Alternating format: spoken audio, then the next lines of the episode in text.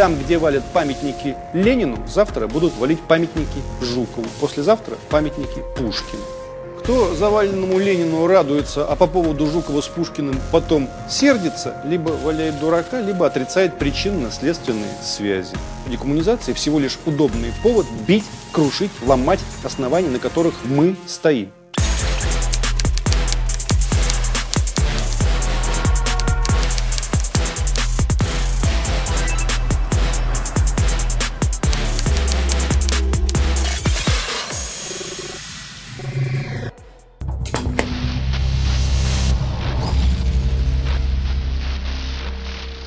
Итак, в Харькове разрушили памятник маршалу Жукову.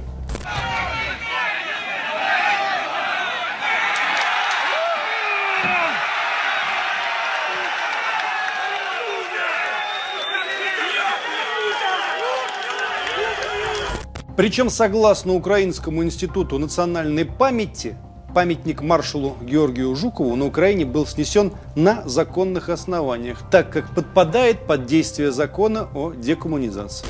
Закон об осуждении коммунистического и национал-социалистического нацистского тоталитарных режимов на Украине и запрет пропаганды их символики был принят Верховной Радой Украины 9 апреля 2015 года – Согласно документу, изменению названий подлежат топонимы, географические названия, названия улиц, предприятий и населенных пунктов Украины, имеющие коммунистическое происхождение. Здесь стоит вспомнить, как все начиналось. Здесь нужна точка отсчета. Здесь еще раз нужно сказать некоторые вещи вслух. Там, где валят памятники Ленину, завтра будут валить памятники Жукову, послезавтра памятники Пушкину. Кто заваленному Ленину радуется, а по поводу Жукова с Пушкиным потом сердится, либо валяет дурака, либо отрицает причинно-следственные связи. Зато можно в ответ всякие глупости произносить, типа «если бы Ленина не было, никто бы и Жукова не валил бы». Ну-ну. Когда бы у бабушки была дедушка, редька жучку не покусала бы, и внучка в подоле не принесла бы мышку. Не важно, что было бы, важно сейчас думать головой. Декоммунизация – это унижение в первую очередь русских людей, россиян, России, нашей державы. Вне зависимости от ваших убеждений, хоть вы трижды ненавидите красное знамя и красный галстук, и октябрятскую звездочку еще тоже, вы должны отдавать себе отчет, что декоммунизация всего лишь удобный повод бить, крушить, ломать основания, на которых мы стоим. Более того, Декоммунизация выгодна в первую очередь сверхбогатым, сверхбуржуа, обитателям списка самых богатых людей мира – Потому что декоммунизация – это гарантия того, что никто не придет и не скажет, мил человек, как так, у тебя 100 миллиардов, и у 100 твоих друзей по 100 миллиардов, а в стране 30 миллионов человек живут за чертой прожиточного минимума. А в 10 тысячах деревень нет школы и больниц. Ты качаешь из земли наши общие недра, а твои отпрыски получают обучение за границей. Никогда сюда не вернутся. А сверхбуржуа что в ответ говорит? Он говорит, что Ленина захотели, Сталина, Берию, хватит, пробовали. Поэтому сиди лапать деревенский, сиди двуногая заготовка из моногородка и не рыпайся, а слушай, что тебе скажут дядя либеральный умник и дядя радикальный националист. Они тебе в один голос сообщат, что они тебя выпустили из ГУЛАГа, поэтому не нарушая режима тишины, вот тебе сапог, целуй. Пока вы разглядываете сапог, я продолжу. Декоммунизация – это разрушение советской системы образования, декоммунизация – это разрушение советской медицины, разрушение системы социальной защиты как таковой. Декоммунизация – разрушение советской промышленности. Декоммунизация – это деиндустриализация и деградация. Ну и, конечно же, это танец ликующих бесов, ликующих, что они могут щипать, пихать и унижать нас с вами. Монумент памяти воинам Второй мировой войны, установленный в селе Междуречье в Днепропетровской области Украины, был поврежден в ночь на 9 мая 2019 года. Две из трех гранитных плит из которых стоит памятник, были частично разрушены. На одной из плит изображен вооруженный солдат, на второй написано, что в 41-43 годах здесь были похоронены 64 советских воина. 64 советских воина лежат в земле и, черт возьми, любуются на декоммунизаторов. Да, говорят они, конечно, сталинские репрессии, то все, мы все понимаем. Ломайте памятник. И всем вам будет легче, и украинским декоммунизаторам, и многочисленным их друзьям в России. У всех у вас праздник будет. До того была разрушена 30-метровая стела монумента славы во Львове.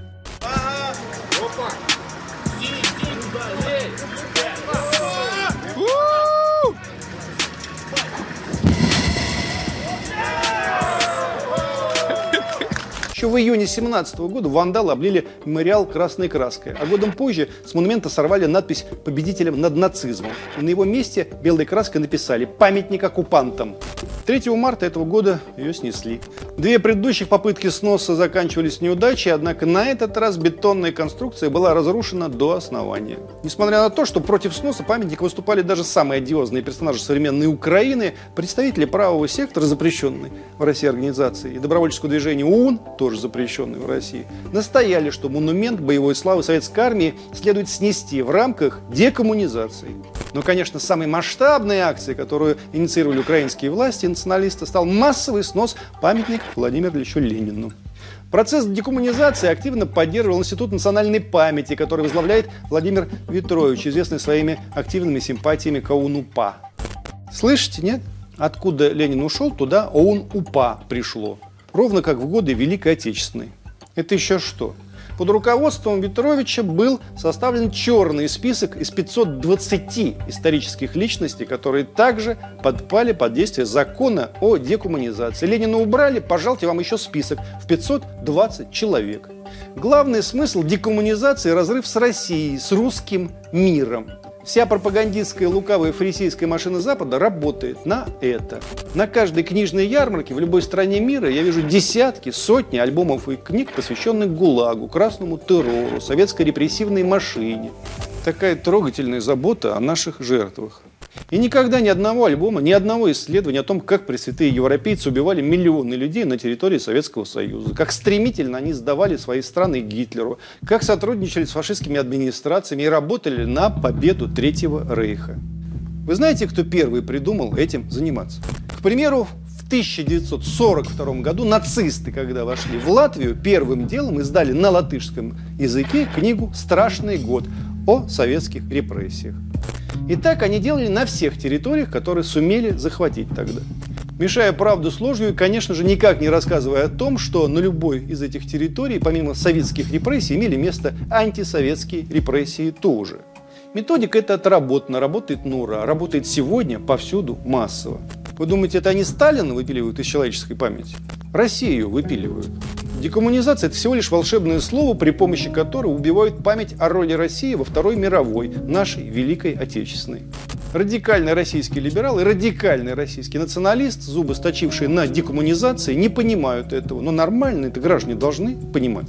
Никакой такой границы, до какой степени вот можно декоммунизировать, а вот дальше уже нельзя, нет.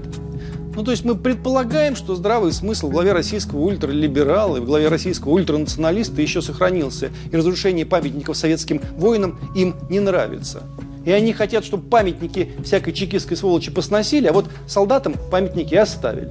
Но для разрушителей этих границ нет. Ленин, Жуков, Пушкин – это все русские оккупанты. Если вы начали играть в эту игру, будьте готовы проиграть все, не только советское, но и русское.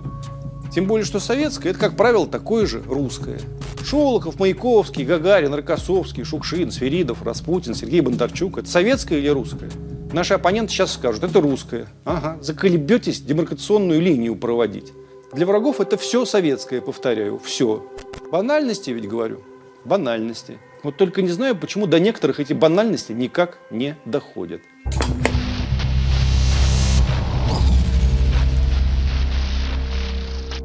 Бывший украинский президент Порошенко неоднократно называл декоммунизацию одним из главных достижений своего правления. Говорил, что для прощания с Россией декоммунизация коллективной памяти – самое то. Официально декоммунизация Украины должна была сопровождаться денацификацией. Оба процесса регламентируют четыре закона, принятых в мае 2015 года. Об увековечивании победы над нацизмом во Второй мировой войне, о доступе к архивам репрессивных органов коммунистического тоталитарного режима 17-91 годов, о правовом статусе и памяти борцов за независимость Украины в 20 веке и, наконец, об осуждении коммунистического и национал-социалистического, нацистского, тоталитарных режимов и запрете пропаганды их символики. На самом деле все ограничилось декоммунизацией. Деятельность радикальных организаций, использующих национал-социалистическую символику, никто не ограничивал. В частности, влившийся в Нацгвардию полк Азов сохранил эмблему и шевроны сдвоенной молнии, которую использовали подразделения нацистской Германии. Также каждый год во Львове проходит марш величия и духа, посвященный образованию дивизии СС «Величина». Радикалы свободно используют символику Третьего Рейха, исходя из того, что в подписанных Порошенко законах не упоминается атрибутика гестапо, СС и СД – службы безопасности нацистской Германии. Мало того, коллаборационистам из ООН-УПА был предоставлен статус борцов за независимость Украины. При этом правоохранительные органы Украины преследуют граждан, которые носят георгиевские ленточки и красные флаги. 9 мая 2019 года в разных городах страны прошла акция «Никто не забыт, ничто не забыто». Ну, как наш бессмертный пол. По ее окончанию полицейские составили дюжину административных протоколов и завели пять уголовных производств по фактам демонстрации коммунистической символики. Пакет законов о декоммунизации привел к исчезновению на Украине левых сил. К примеру, сегодня на территории страны фактически запрещена деятельность коммунистической партии, представители которой находились в Верховной Раде до 2014 года. Украинским коммунистам запрещено демонстрировать символику, проводить публичные акции и участвовать в выборах. Ну и что наши либералы, демократы, свободолюбцы? Они с утра до вечера повторяют, смотрите, какая свободная страна Украина, смотрите, какие прекрасные выборы, смотрите, какие у них свободы. Не, я не понял. Из политического оборота вывели левые силы как таковые. Между прочим, левые силы в любимой вашей Европе худо-бедно представлены. Пусть худо, пусть бедно, но есть. Там в половине европейских столиц мэры социалисты. Но нет, для нашего либерала это ничего не значит. У него свои представления о свободе, особенные. Нет коммуняка и славно. И эти люди называют себя демократами. Ошалеть. Законы Порошенко дали старт кампании по переименованию сотен населенных пунктов, получивших в советские годы коммунистические названия. Карты Украины исчезли Днепропетровск, сейчас Днепр, Кировоград, Крапивницкий теперь, Артемовск, теперь Бахмут, ну и так далее, до бесконечности. Помимо этого были переименованы улицы, причем часть из них были названы именами видных деятелей украинского национализма и пособников Третьего Рейха. Так, в 2016 году в Киеве появились проспекты Степана Бандеры, ранее Московский, и Романа Шухевича, ранее генерала Ватутина. Нравится вам? Я знаю, что нам в ответ сейчас скажут. Они скажут, это переходный период. Знаете, что я в ответ скажу? с пролетарской прямотой. Фарисеи и лжецы. С проспекта Степана Бандеры.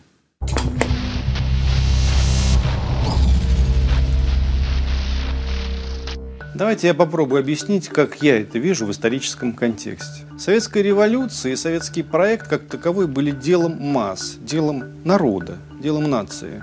Да, революция нанесла жесточайший ущерб правящим классам, аристократии, промышленникам, купечеству. В первую очередь потому, что эти классы были неразрывны.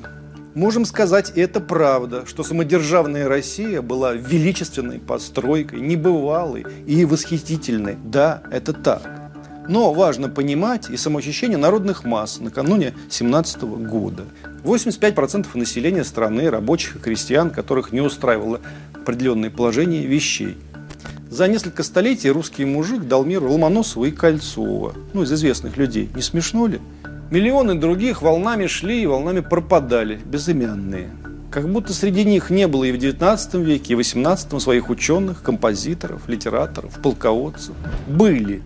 Народ потребовал полноценного участия в истории, всеобщего образования, равенства и получил желаемое через муки, через страдания, через гражданскую войну, через военный коммунизм, через весь этот кошмар, но получил. Российский либерал с 1991 года, почти обнуливший свои электоральные достижения и высочайшую степень доверия, полученную в момент перестройки, на самом деле видел себя в качестве новейшей российской аристократии финансовой, политической и культурной. Либерал уже расхрабрился, что будет править Россией вот так, как те промышленники и банкиры, о которых писал Есенин. Однако запах зловещего смрада был слишком очевиден для народа. И, по крайней мере, в законодательной власти их перестали избирать. Серьезно пришлось потесниться и в медиа, и в политических сферах тоже. Хотя в финансовой и в культурной сфере позиции их по-прежнему очень сильны. Сегодня российского либерала-западника более всего возмущает само качество населения. Очень часто он находит население диким, совковым, малопригодным к построению той модели цивилизации, которая ему мила и близка. И тут российский либерал неожиданно смыкается со своим, казалось бы, врагом, российским ультранационалистом. Ультранационалист тоже возмущен, что в стране так много тупых совков, практически три четверти. Но как с таким быдлом что-то построить? Тайне украинская борьба за независимость многим из них даже была близка, потому что это борьба за независимость от совка. Вон как у них получилось у Порошенко и компании. Полная декоммунизация, памятники все повалили, левые партии запретили, ну красота же. За всем этим стоит невиданное, поразительное, ошеломляющее презрение наших ультралибералов и ультранационалистов, не путать с нормальными националистами, к демократии как таковой. Одни стоят за цивилизационные ценности, прогрессы и гей-парады, другие за белую расу и против, как они это называют, многонационалочки. Но на самом деле и первым, и вторым нужно в той или иной мере крепостное право загнать быдло в стойло, чтобы оно не противилось своему счастью и стать новейшей аристократией. Для этого нужен исторический базис. Для этого им важно доказать, что выбор 17 года был не народным, а привнесенным извне и навязанным. Им важна декоммунизация, важна как жизнь чтобы вообще стереть из национальной памяти представление о том, что народ может навязывать самозванной аристократии свою волю. Если Россию начнут шатать, а ее начнут шатать, чтобы окончательно декоммунизировать, они опять сойдутся рука об руку. Наши ультрас с их мощными вождями и наши милейшие, честноглазые ультразападники, ультралибералы. И западники опять обыграют националистов, конечно же. Но это, как Хармс писал, ничего. Умные учатся на чужих ошибках, а остальные как хотят.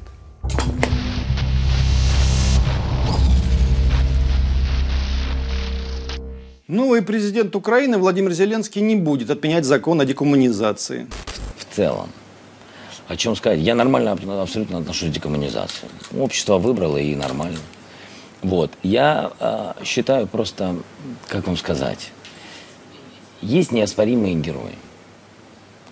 По мне так, по мне так. Смотрите, то, что а, Степан Бендера герой для какого-то процента украинцев, и это нормально, и это классно, это один из тех людей, который защищал свободу Украины. Да. Бандера герой для какого-то процента, а Ковпак и маршал Рыбалка нет. Нормально что. И так по Европе везде, имейте в виду. В июле 2015 года в Вильнюсе демонтировали скульптуры рабочих и солдат, установленные на мосту в центре города. Официальная причина – они олицетворяют советскую оккупацию. Варшаве недавно снесли памятник благодарности советским солдатам. Официальные причины несут коммунистическую идеологию и символику. В 2015 году памятник на месте гибели генерала Ивана Черняховского был снесен по решению польских властей.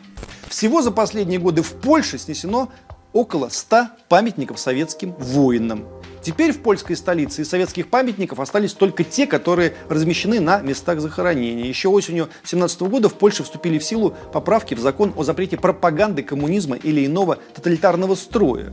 Закон обязывает местные власти, в числе прочего, осуществлять снос советских памятников. По подсчетам Института национальной памяти Польши, он касается более чем 450 памятников по всей стране, 230 из которых памятники солдатам Красной Армии.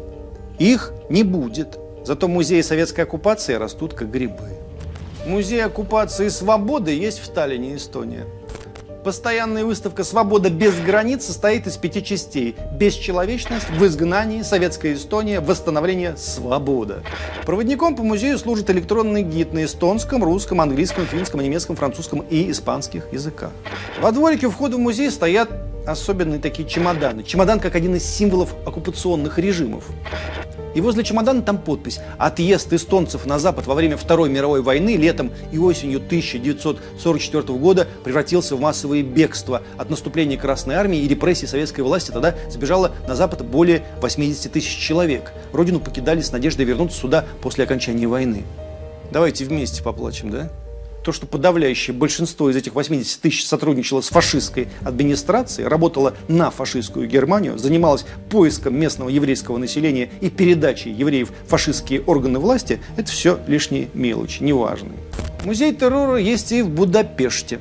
Венграм есть чем порадовать туристов. В конце 90-х годов председатель партии младодемократов в венгерском парламенте Йозеф Зайер предложил устроить в Доме террора музей. Он обосновал эту идею следующим образом. Народ и приезжие должны помнить и чтить память людей, погибших от фашистских и советских репрессий. И тут в 2000 году музей открыли. Там все в перемешку. СС, НКВД, советские автомобили, фашистские орудия пыток ну и так далее. И тем не менее, если пересчитать, то получается так. Три этажа, посвященные советским репрессиям, и несколько комнат нацистской. На все упреки в неравноценности экспозиции бессменный директор Дома террора Мария Шмидт отмечает, нацистские репрессии в Венгрии продлились всего несколько месяцев, а коммунистические – более 40 лет. Мы хуже фашистов, поняли? Мы, положившие тысячи и тысячи жизней за освобождение Венгрии, в то время как тысячи и тысячи венгров воевали на стороне фашистской Германии, мы хуже фашистов. Про то, что Венгрия, вообще говоря, не была частью СССР, а была суверенной страной, и репрессировали они сами себя, мы умолчим. Кого тут наше мнение волнует? В здании, где находился музей латышских красных стрелков, это такие были стрелковые части, которые действовали во время Первой мировой войны, потом гражданской. Теперь создан музей оккупации. Символ музея оккупации – два черных штриха. Должен читаться этот символ как луч света между двух теней, то есть независимая Латвия между двух тоталитарных режимов. Нашего режима тоталитарного и фашистского. Если уточнять, то тоталитарными режимами в экспозиции называются период первой советской оккупации 40 по 41 год, период немецкой оккупации 41 по 44 или 45 и период второй советской оккупации 45 по 91. Все воедино. И когда фашисты были оккупацией, и когда латышская промышленность росла как на дрожжах, латышские режиссеры снимали кино, латышские писатели издавали книги миллионными тиражами, переводимые на десятки языков, тоже была оккупация. Ровно такая же, как нацистская. Нормально. Советская власть при активной помощи местных граждан, между прочим, выслала 15 тысяч человек, в основном латышских помещиков, представителей политического и полицейского руководства. Выслала. В 40 году в основном. А фашистская власть стремительно убила 70 тысяч евреев, живших на территории Латвии. Убила. И между первым и вторым ставится знак равенства. Ну и не здесь только суть. Дело в том, что скрупулезный подсчет жертв советской власти, который неустанно с чудовищными фальсификациями ведется на Украине, в Прибалтике, в странах Варшавского блока, имеет в основании одну простейшую цель. Они как будто бы готовят новый Нюрнбергский процесс. Они готовятся к суду над Россией. Они готовятся нас всех судить за то, что мы, дети страны, созданные убийцами и террористами, создавшими убийственный террористический режим, который 70 лет подряд терроризировал свободные страны, причем не только Украину или Эстонию, но и Германию, потому что ее мы тоже оккупировали. Мы, повторяю, немцам даже будем должны. При первой же возможности нас будут судить и взыскивать с нас компенсацию. За то, что все наши деды, все поголовно служили террористическому режиму. Или как тут у нас один тонконогий русский националист говорит, кстати, внук советского наркома, что служили все они советскому ИГИЛу, кстати, запрещенному в Российской Федерации. Отчасти это напоминает перестроечную историю, я ее отлично помню. Как с проклятым советским режимом боролись, например, советские писатели, на самом деле привилегированный тогда еще класс. Они почти все соревновались в перечислении обид, которые им советская власть нанесла, и разрушили такие СССР. И с тех пор прозябают в ничтожестве. 99% этих писателей никому не нужны. Добились, победили. И советские крестьяне боролись с проклятым советским режимом, хотели вместе за коллективизацию. За деревню погибшую или якобы погибшую. И получили свое. Разрушили все колхозы. И крестьяне в тысячах заброшенных деревень после разрушения ужасной советской власти стремительно сплелись. За исключением ограниченного количества хозяйств, которые дают урожай, конечно. Остальные нерентабельные деревни только глупая советская власть могла содержать. Теперь этих деревень, как правило, нет. 10 тысяч деревень за время перестройки вымерло. Добились, победили. И советские рабочие боролись с проклятым советским режимом. Они хотели жить как американские рабочие. Ну, по крайней мере, так как они себе представляли американских рабочих. И сразу после победы перестройки и демократии сотни и сотни тысяч рабочих пошли на улицу искать себе новую работу, потому что сотни предприятий, как нерентабельные, встали. Добились, победили. Советская техническая интеллигенция ругалась на советские бессмысленные НИИ и тоже пошла на улицу искать себе другую работу ну, либо деградировать и спиваться кому что. Короче, давайте еще раз победим все вместе. Или точнее, самые умные из нас победят совок, устроят окончательную декоммунизацию, а мы все вместе за это расплатимся. Всем народам. Продолжайте декоммунизировать. Так победим. Мазохисты, одно вам имя